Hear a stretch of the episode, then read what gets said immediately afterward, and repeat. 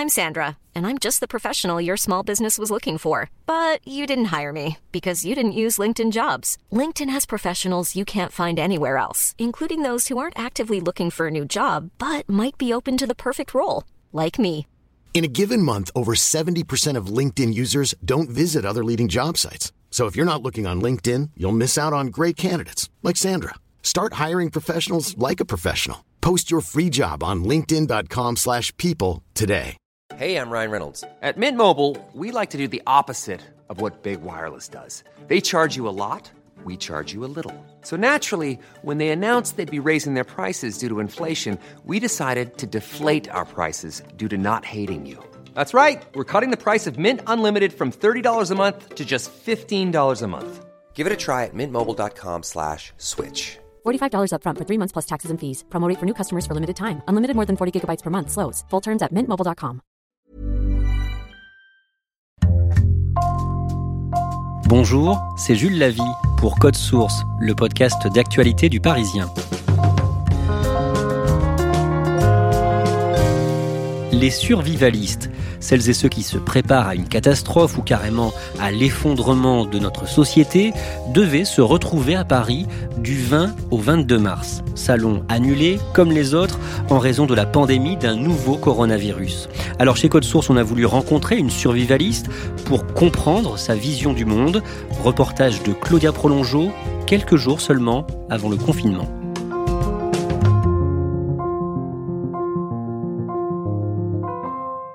J'ai été en contact avec quelques survivalistes. Ils ont tous décliné ma proposition d'interview, certains avec des remarques un peu moqueuses sur la fin du monde. J'ai eu l'impression qu'ils se sentaient caricaturés et en avaient un peu marre. Et puis il y a eu Jennifer, qui m'a appelé un soir et qui a décidé d'être plus pédagogue. Elle a bien voulu me recevoir chez elle, dans le département de l'Aube, à 2h30 de Paris. À une condition, que je prenne des précautions en raison de l'épidémie de coronavirus. Voilà, je, je viens d'arriver chez Jennifer. Je suis devant sa maison. Et donc avant d'aller la retrouver, je vais mettre un masque et des gants afin d'éviter d'amener des microbes, voire le coronavirus euh, chez elle. Bonjour. Vous êtes la, la seule à porter un masque ici, hein, parce Ouais. qu'on est- là on est à la campagne ici, on a l'épidémie nous touche pas trop encore. Mais comme vous venez de Paris, bon. Oui, non, mais c'est vous gentil de respecter le. Bah c'est normal, écoutez. Jennifer a 43 ans. Bienvenue chez nous. Elle a grandi en région parisienne, puis s'est installée à Lille avec son mari, un infirmier. Ensemble, ils ont deux enfants de 6 et 7 ans. Elle travaille dans la communication. Elle est rousse, a la peau pâle, des yeux clairs et est très joviale. Malgré le fait qu'elle se prépare à un potentiel effondrement, elle ne semble pas du tout être d'une nature inquiète. C'est gentil, merci. En fait, Jennifer avait toujours rêvé de cette vie-là, loin de la ville et dans la nature. Mais les études, le travail et toutes ces choses-là l'ont longtemps retenue avec son mari dans une existence citadine. On a vécu essentiellement dans des grandes agglomérations, à Paris et puis à Lille. Donc on avait toujours ce projet de retourner euh, près de la nature. Et alors à partir du moment où on est devenu parents, c'est devenu une évidence. Il fallait qu'on transmette ça à nos enfants. Mais ce projet, il ne pensait pas qu'il se concrétiserait si vite. Ça a été euh, plutôt brutal en fait, parce qu'on avait ce projet à moyen long terme. Euh, on pensait encore rester quelques années euh, en, en grande agglomération. Et puis finalement, c'est en venant visiter la famille, on a vu ce panneau de maison à vendre. On a fait le tour du jardin et ça a été tout de suite le coup de foudre. À partir du moment où j'ai posé les pieds dans la maison, je me suis dit ça y est, en fait, c'était ça, c'était ça que je voulais et c'est vraiment cette sensation d'être au bon moment, au bon endroit. Et je suis encore plus rassurée euh, maintenant avec les événements difficiles qui se passent actuellement parce que euh, j'aurais été dans cette maison de ville euh, en agglomération lilloise avec peu de jardins. euh, là, je suis à la campagne et je sais que je suis au bon endroit au bon moment. Quand on veut changer de vie, il y a deux possibilités. Soit c'est un bouleversement brutal, soit c'est quelque chose qui se construit progressivement. Et donc pour ma part, ça a été progressif parce qu'il y a à peu près 12 ans, j'ai lu un livre enquête sur l'industrie agroalimentaire qui s'appelle Toxique de William Raymond. Et ce livre a été un électrochoc parce que c'est la première fois où j'ai eu une perte de confiance justement sur euh, tout le système qui, qui est autour de nous en fait. Je pensais que l'alimentation était sûre et j'ai découvert il y a 12 ans que non, c'est à nous en tant que consommateurs, dans tous nos actes d'achat, d'être citoyen et de vérifier euh, la qualité du produit. C'est là que j'en suis venue à l'idée que plutôt que chercher le vite fait, le rapide, euh, la barquette surgelée à mettre au micro-ondes, maintenant en fait je préfère revenir à des méthodes euh, plus classiques, cuisiner des aliments frais, dont je connais l'origine, revenir aussi à l'alimentation locale pour connaître les producteurs qui me nourrissent. Donc c'est cette perte de confiance dans un système euh, soi-disant moderne euh, et soi-disant protecteur du consommateur que j'ai décidé de redevenir autonome, de redevenir euh, critique et de rechercher par moi-même ce qui était bon pour moi et pour ma famille. Et donc de me réintéresser à savoir comment manger mes grands-parents. Les grands-parents, c'était des produits du potager, des produits frais et qui cuisinaient eux-mêmes. À force de s'intéresser au sujet et de poser des questions, Jennifer s'informe de mieux en mieux sur les produits, trouve des AMAP et apprend à faire ses propres bocaux. En fait, je voulais vous montrer la cave parce que c'était précieux aussi. C'était un des critères pour nous. C'était précieux d'avoir une cave. Donc, On peut y aller euh, euh, Oui, si vous voulez. Vous n'avez pas peur des araignées Non. Alors, c'est pas une cave immense. Hein J'ai une quarantaine de bocaux où je mets euh, des légumineuses, des céréales. J'ai aussi acheté des conteneurs en inox euh, de 15 litres, voilà, pareil, où je stocke des lentilles et des pâtes. J'ai aussi des stocks de bonnes matières euh, grasses végétales. Par exemple, j'ai de l'huile d'olive, euh, des huiles riches en oméga 3. Je fais aussi du ghee, c'est-à-dire du beurre clarifié. Ça permet de conserver le beurre à température ambiante. Et je conserve aussi beaucoup d'oléagineuses, voilà, d'amandes, de, noix, etc. Voilà, donc c'est en ça que ça, je suis relativement sereine. Je pense qu'on peut tenir facilement euh, 6 à 8 semaines, en tout cas nous, chez nous, en, en totale autonomie. Voilà, j'ai tous les produits d'hygiène qui sont stockés, euh, les donc toute l'alimentation. J'ai bien, j'ai bien calculé les, les, rations alimentaires par personne pour pouvoir vraiment alimenter tout le monde pendant à peu près deux mois. Voilà, c'est ça. En janvier, le nouveau coronavirus apparaît en Chine. Jennifer ne s'inquiète pas plus que ça, mais est confortée dans le fait qu'elle a fait les bons choix. Vous voyez, c'est, c'est pas lointain en fait ce genre de, d'effondrement. Ça fait euh, plusieurs fois qu'on a des alertes de maladies un peu suspectes qui viennent de Chine. Donc c'est des choses que je suivais parce que Statistiquement, de toute façon, les pandémies euh, mondiales reviennent régulièrement. Il y a eu la grippe espagnole, euh, donc début du XXe siècle. Donc statistiquement, c'est logique qu'une nouvelle pandémie se reproduise. Donc je surveillais ça comme ça d'un œil. Donc quand je l'ai vu évoluer, en fait, j'ai pas été vraiment surprise. Ce qui m'a étonnée, c'était quand même l'ampleur. Et puis, bah, au début, c'est vrai qu'on savait pas du tout ce que c'était, on savait pas du tout ce que cachait le gouvernement chinois. Maintenant qu'on sait un peu plus ce que c'est, euh, je me dis que c'est quelque chose qu'on peut surmonter, qui est moins grave peut-être même que la grippe espagnole. Au cas où les urgences ça serait saturées, la priorité c'est d'éviter la surinfection. Donc euh, voilà, là par exemple, j'ai des huiles essentielles euh, d'herbaté de Ravinsara qui sont purifiantes, j'ai du miel du manuka qui est un anti-infectieux puissant. Euh, j'ai une tisane de bouillon blanc en grande quantité qui permet d'expectorer, donc de nettoyer les voies respiratoires. Donc ce sont des solutions d'urgence. Attention, ça remplacera pas les soins, mais on se dit voilà, si les hospitalisations ne sont plus possibles parce qu'il y a trop de monde qui est touché en même temps, en tout cas, on a ces, solutions d'urgence quoi. Bah là, je vais vous présenter euh, rapidement les livres essentiels de, notre bibliothèque survivaliste. Donc avec mon mari, ça fait euh, déjà facilement 2-3 ans qu'on la constitue par exemple euh, bah, le traité rustical de la conservation, voilà, parce que stocker et, conserver les aliments, c'est la base. Vivre sans frigo, au cas où on n'aurait plus d'électricité. On a aussi tous les livres zéro déchet, parce qu'on est, comme je vous disais, on est en mode un peu de décroissance. Les livres de survie, c'est plus mon mari qui les bouquine. Et puis moi, j'ai investi dans deux guides importants pour la reconnaissance des plantes sauvages voilà, qui sont aussi utiles. Alors bien sûr, ce serait vraiment euh, en cas de, désastre et de, famine, quoi, qu'on en arriverait à manger des plantes sauvages, mais voilà, c'est vraiment rassurant de savoir les reconnaître. Là, par exemple, donc j'ai ce qu'on appelle un saloir. Ça permettrait, par exemple, si on devait conserver de la viande euh, sans frigo, et eh bien de, saler la viande. Vous pouvez montrer l'intérieur ou pas Oui, bien sûr. Donc là, j'en ai, deux. En l'occurrence, j'en ai un de 40 litres et là, ça doit être un 70 litres. Voilà. D'accord, donc vous remplissez ça de sel Ça se remplit de sel et donc c'est, euh, ça peut, on peut conserver de la viande plusieurs mois euh, sans problème. Dans le temps, les dos anciens, ils tuaient le cochon pour le village. Il prenait les morceaux, il mettait dans le sel et il ressortait régulièrement tout au long de l'année. Vous le faites actuellement, ça? Pour le moment, non. Euh, c'est plus dans l'idée si on devait chasser, par exemple, euh, voilà, tuer un, sanglier et après devoir le conserver. Actuellement, tant qu'on a l'électricité, euh, voilà, on apprend à le faire. Je me documente sur comment. Je... D'ailleurs, j'ai même posé des questions à mes grands-parents comment ils faisaient pour le petit salé. Mais en tout cas, actuellement, ça, c'est pas ce qu'on fait, quoi. Donc là, on arrive dans le jardin. Alors, c'est pas comment dire une surface euh, immense. Hein. On a à peu près 3500 mètres carrés. Euh, les survivalistes, en général, ils visent plutôt un hectare minimum pour une famille. Jennifer et son mari ont pu acheter leur maison contents. Peu dépensiers et ayant beaucoup travaillé jusque-là, ils avaient mis assez de côté. Ça leur permet aujourd'hui d'être à temps partiel. On a vraiment eu le coup de cœur pour cette maison. Euh, bah déjà, en premier lieu, pour, pour la petite serre. Je sais pas si vous voulez la visiter. Si, ah bah bien sûr. Donc là à gauche, on peut voir le puits, le premier puits.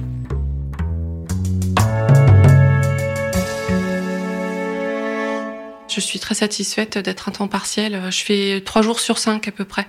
Et mon mari aussi est à temps partiel. Il est infirmier euh, en médecine du travail et il travaille quatre jours sur cinq. Et vous allez rester comme ça? Oui, voilà, on a travaillé euh, très durement pendant 17 ans. Pour moi, c'était important d'avoir un temps partiel justement parce que euh, il y a tellement de choses à gérer entre les enfants et puis cette nouvelle maison. Euh, voilà, puis c'est nos dernières années de vie en santé où il faut profiter et puis profiter des enfants surtout. Donc c'est vraiment là, je suis, j'ai l'impression d'avoir beaucoup beaucoup de chance, oui, beaucoup de chance. Quelques semaines avant de visiter sa future maison, Jennifer a le sentiment que le climat en France est de plus en plus délétère et le quotidien de plus en plus pesant. Je crois que ce qui a été l'effet détonateur pour moi, ça a été le, la crise des Gilets jaunes. Parce que je suis d'une génération où on a toujours vécu dans le confort et la sécurité. Et euh, on regardait de loin les événements historiques. Pour nous, c'était impensable de vivre une guerre, c'était impensable de vivre une guerre civile. Et en fait, je me suis rendu compte avec les gilets jaunes que si, il y a des fractures dans la société qui peuvent vraiment dégénérer. Et puis en fait, quand on commence à être curieux et à se renseigner, on se rend compte qu'il y a énormément d'incertitudes. Il y a le terrorisme, l'urgence climatique.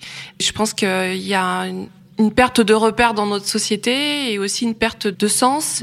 Donc euh, voilà, toutes ces choses-là font que je me suis dit, sans être dans le catastrophisme, c'est rassurant de se préparer. Et comme moi, de toute façon, j'ai une philosophie de vie qui a évolué vers euh, la décroissance, consommer mieux, moins.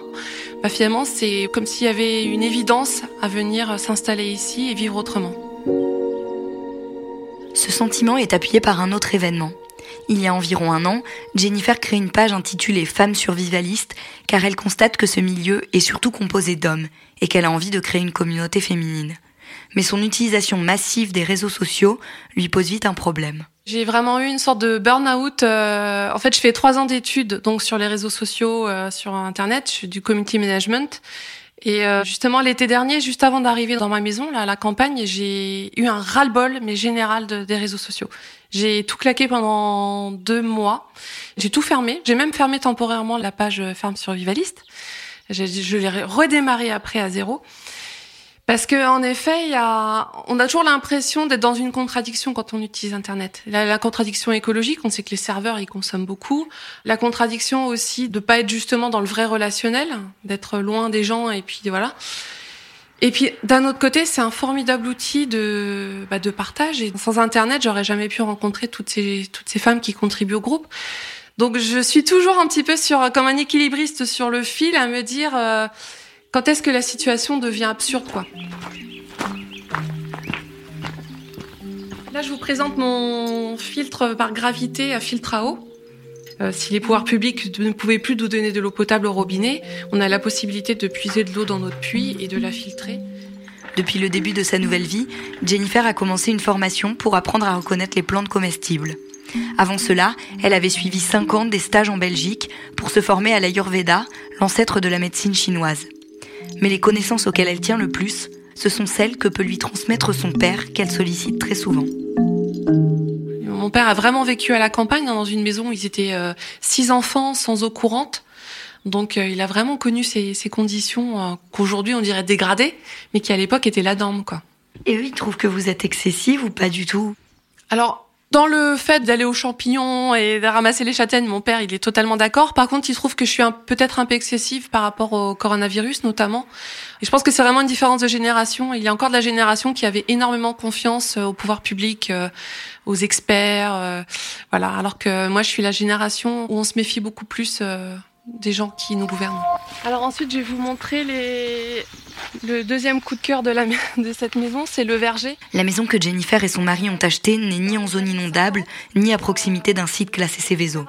Mais elle est à 75 km d'une centrale nucléaire. Faut pas se leurrer, s'il y a un incident nucléaire sur la centrale de nos gens, hein, on sera amené de toute façon à devoir quitter notre maison. Donc c'est le seul bémol. Maintenant, on a vraiment pesé le pour et le contre aussi parce qu'on avait envisagé s'installer dans un endroit très isolé parce que les centrales nucléaires, il y en a partout hein, en France. Le sol est totalement quadrillé. Donc euh, être à l'abri de, de, tout, en fait, ça veut dire être dans la Creuse, dans le Morvan. Alors je comprends les gens qui créent des communautés, qui partent dans des lieux où il y a très peu d'habitants, qui partent en communauté et qui vont créer quelque chose, un éco-village, etc. Nous, on n'était pas dans cette démarche-là. Donc à partir du moment où on souhaitait quand même rester à peu près en campagne, mais proche d'une agglomération, de toute façon, c'était la solution entre guillemets la moins pire. Il n'y a pas de solution parfaite. Certains survivalistes ont tendance à vivre un peu isolés du reste du monde. Pour Jennifer, il faut au contraire absolument éviter cela. J'ai la volonté en fait de communiquer sur la préparation à l'effondrement parce que je me dis que plus on est prêt, plus on est nombreux à être prêts, moins ce sera le chaos. Donc euh, sensibiliser les gens sur euh, le retour à l'autonomie, ne pas attendre tout des pouvoirs publics. Pour moi, c'est très important. Moi, je me classe pas dans les survivalistes qui se replient sur eux-mêmes, qui vont euh, miner leur terrain, mettre des pièges partout et s'armer jusqu'aux dents. Pour moi, ça n'a aucun intérêt de survivre à tout prix en étant replié sur soi. Le bonheur de la vie, c'est aussi les interactions avec les autres. On pense pas être anxieux, vous voyez.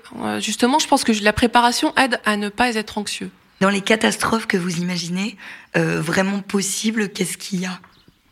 Alors il y a pour moi, il y a deux types de catastrophes. Il y a les, on va dire, l'effondrement progressif qu'on vit déjà depuis plusieurs années, je pense. Euh, notre pays est en perte de vitesse économique, clairement. On a une dégradation euh, de notre service public. Par exemple, on voit la qualité des urgences qui est en train de diminuer de façon flagrante.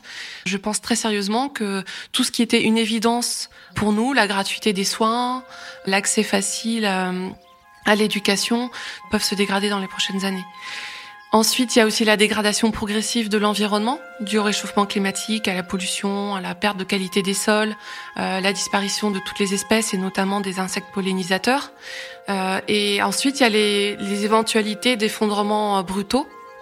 Donc là, ça va être les catastrophes euh, bah, type AZF.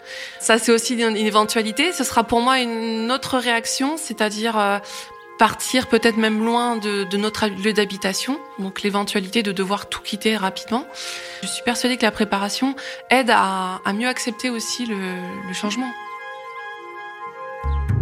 On se prépare à la fois à s'installer progressivement et être autonome dans notre lieu d'habitation et aussi à devoir partir du jour au lendemain s'il y a une évacuation. Ce sont deux types de préparation différentes. Mais là, vous êtes euh, donc vous n'êtes pas encore prête pour la première, mais vous êtes en train de le devenir. Et pour la seconde, vous êtes prête. Bah, disons que pour la seconde, on sait où partir et on est toujours, par exemple, du genre à avoir de l'essence dans la voiture en permanence. On a un sac avec les premiers secours et si on devait partir et faire un peu de route. C'est presque une préparation psychologique en fait. C'est savoir que ça peut arriver et que si ça doit arriver, on est prêt à le faire. C'est ça, exactement. C'est éviter l'effet de surprise parce que il faut savoir que quand on n'est pas du tout préparé, on a un moment où on est bloqué, où on perd du temps parce qu'on ne sait pas quoi faire. Mais nous, on saura quoi faire, on saura comment réagir. Claudia, est-ce que tu as été surprise par le discours de Jennifer? Oui, plutôt, c'est vrai que je m'attendais à quelqu'un de beaucoup plus extrême. En fait, ce qu'elle m'a expliqué et ce que m'ont expliqué aussi les organisateurs du festival Survival Expo, qui est donc un festival qui devait se tenir mais qui a été annulé, euh, c'est que la vision française du survivalisme est finalement beaucoup moins anxiogène que, la vision américaine. Et donc, en France, les survivalistes sont des personnes qui sont pas forcément très pessimistes, mais qui veulent être prêtes en cas de mais ils sont pas forcément convaincus que la fin du monde va arriver inexorablement. Et, effectivement, c'est le cas de Jennifer. Elle veut être prête, mais elle n'est pas sûre qu'on court à la catastrophe euh, dans l'immédiat.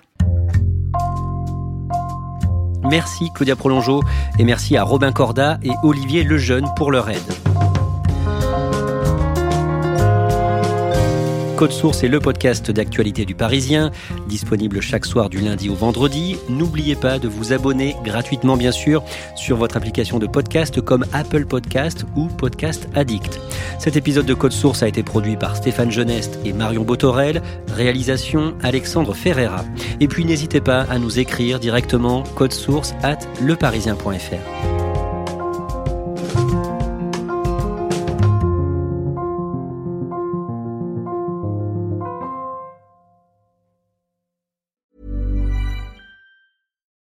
deserves the best, and there's no better place to shop for Mother's Day than Whole Foods Market. They're your destination for unbeatable savings, from premium gifts to show-stopping flowers and irresistible desserts. Start by saving 33% with Prime on all body care and candles. Then get a 15-stem bunch of tulips for just $9.99 each with Prime. Round out Mom's menu with festive rosé, irresistible berry chantilly cake, and more special treats. Come celebrate Mother's Day at Whole Foods Market. Planning for your next trip? Elevate your travel style with Quince. Quince has all the jet setting essentials you'll want for your next getaway, like European linen, premium luggage options, buttery soft Italian leather bags, and so much more. And it's all priced at 50 to 80% less than similar brands. Plus, Quince only works with factories that use safe and ethical manufacturing practices. Pack your bags with high-quality essentials you'll be wearing for vacations to come with Quince. Go to quince.com slash trip for free shipping and 365-day returns.